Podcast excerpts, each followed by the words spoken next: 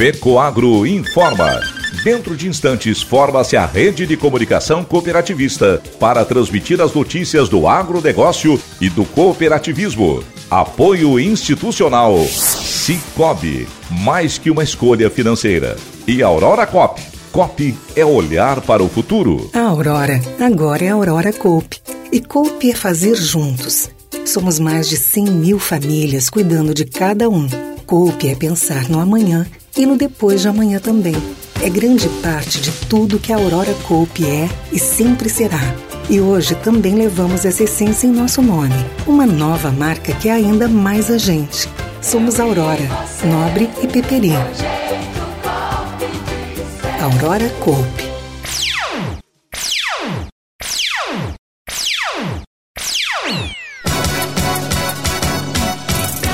Neivor Canton defende prioridade na ferrovia que liga Chapecó a Cascavel.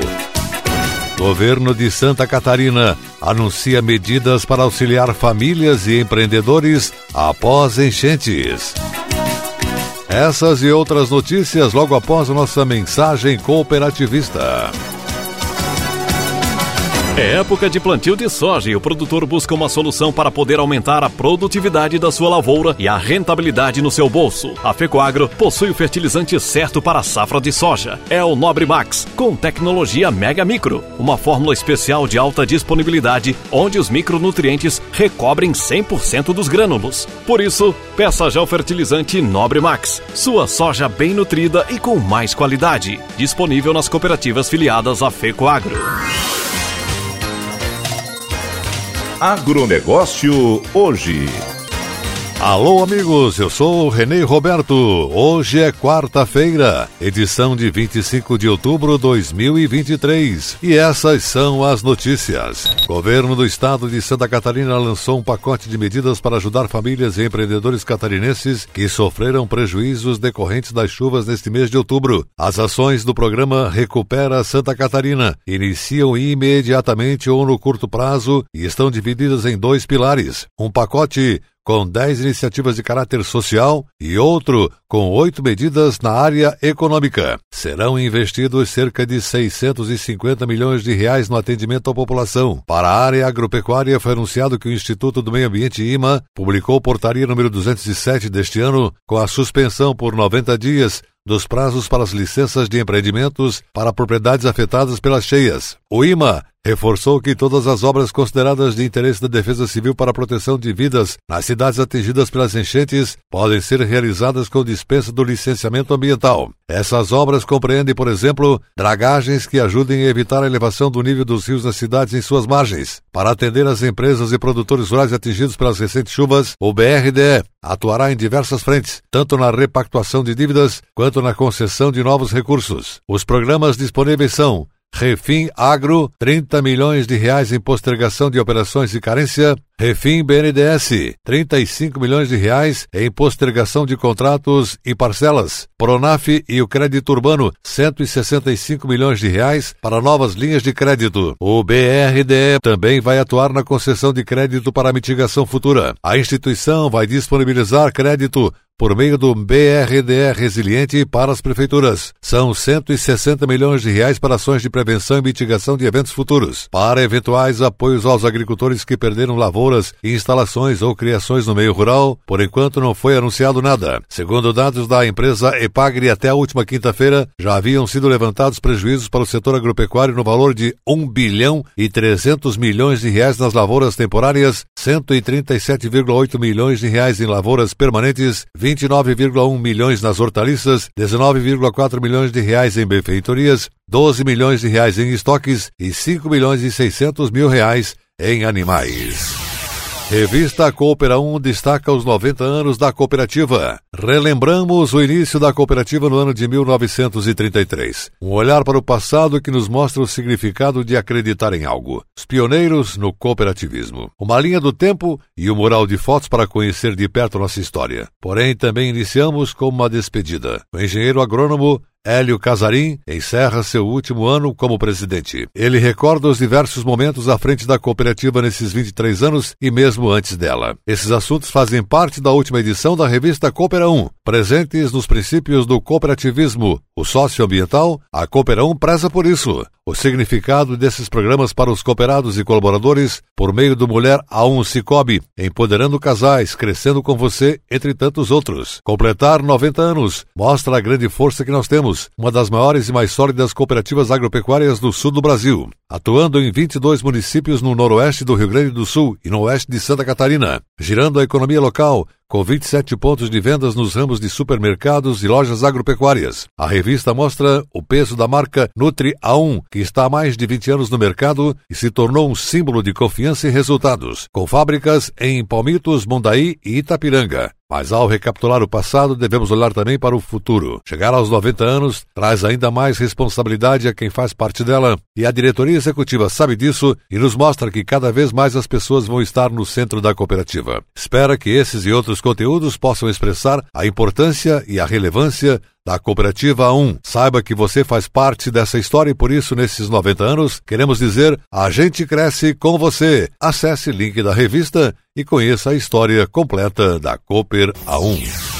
E mais uma vez, a rede de supermercados da Coperja surpreendeu e organizou o segundo acampamento infantil em comemoração ao Dia das Crianças dentro do supermercado na filial de Praia Grande, Santa Catarina. Doze crianças de 5 a 10 anos de idade, acompanhadas dos pais, foram selecionadas para passar uma noite dentro do supermercado. A noite contou com muitas brincadeiras, gincanas, comidas, a presença do mascote do supermercado Juquinha e muitas outras surpresas. As seleções para a escolha das crianças aconteceu pelo sorteio de cupons, onde cada 100 reais em compras na rede de supermercados, o cliente ganhava um cupom para participar.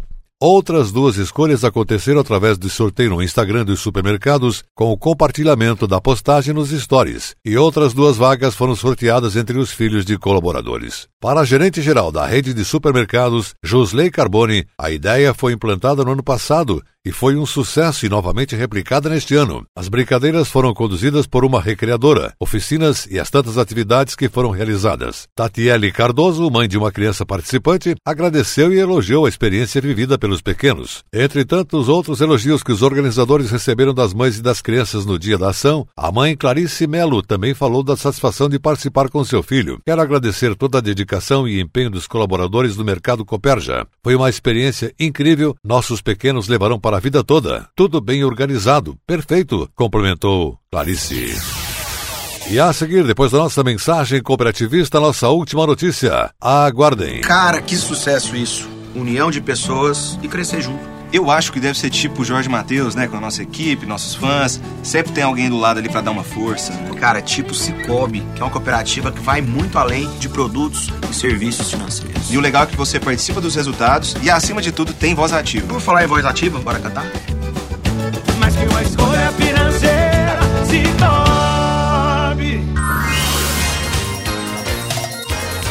Agronegócio hoje. E agora atenção. O presidente do grupo Aurora Cop, Neivor Canton, publicou o artigo na imprensa defendendo a prioridade ao projeto da ferrovia Chapecó-Cascavel-Paraná e a conexão ao centro-oeste brasileiro, a fim de garantir a continuidade econômica das agroindústrias do oeste, com a redução dos custos dos transportes de matéria-prima para a produção de ração e a transformação em proteína animal na pecuária catarinense. Diz em seu artigo que a construção da ferrovia é uma questão vital e de alta relevância para o futuro do nosso estado, mas que infelizmente ainda não entrou na pauta de prioridades do governo nem está no cotidiano da sociedade. Um misto de incompreensão e ignorância, não por má fé, mas por desconhecimento de causa, destaca Canton, e isso faz com que esta matéria seja tratada sem a necessária atenção por gestores públicos e planejadores, empresários e investidores. Há necessidade de modal ferroviário para sustentar o desenvolvimento econômico como um todo, em especial para manter o vasto complexo agroindustrial catarinense. Trata-se de uma necessidade que extrapola as fronteiras estaduais e tornou tornou-se essencial para o futuro do sul do Brasil, lembrou o líder cooperativista. Segundo Neivor Canton, o drama da indústria de processamento de carnes instalada em sua maior parte no Grande Oeste Barriga Verde é a necessidade de buscar todos os anos no exterior ou no centro-oeste do país mais de 6 milhões de toneladas de grãos que faltam para alimentar os imensos plantéis de aves e suínos alojados em milhares de propriedades rurais. Odiernamente. A maior parte dessa matéria-prima vem de Mato Grosso e do Mato Grosso do Sul pelo transporte rodoviário. Essa operação exige mais de 100 mil viagens ao ano, com grandes custos econômicos, humanos e ambientais. A solução é a construção de ferrovia ligando o oeste catarinense ao centro-oeste brasileiro, aproveitando um trecho já existente da empresa paranaense Ferroeste.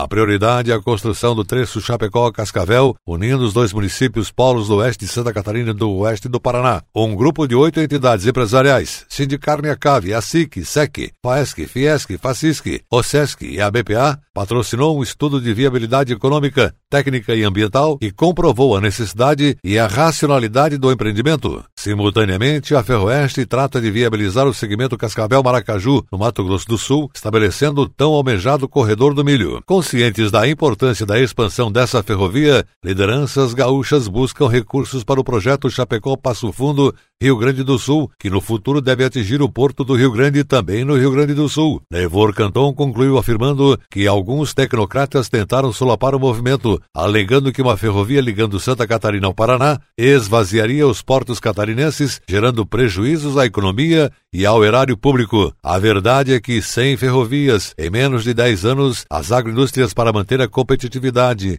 e permanecerem no mercado acabarão se transferindo integralmente ao centro-oeste brasileiro. Aí sim, esvaziariam os portos catarinenses. O agronegócio hoje, jornalismo rural da FECOAGro. Fica por aqui, volta amanhã na sua emissora de preferência. Um forte e cooperado abraço a todos e até lá!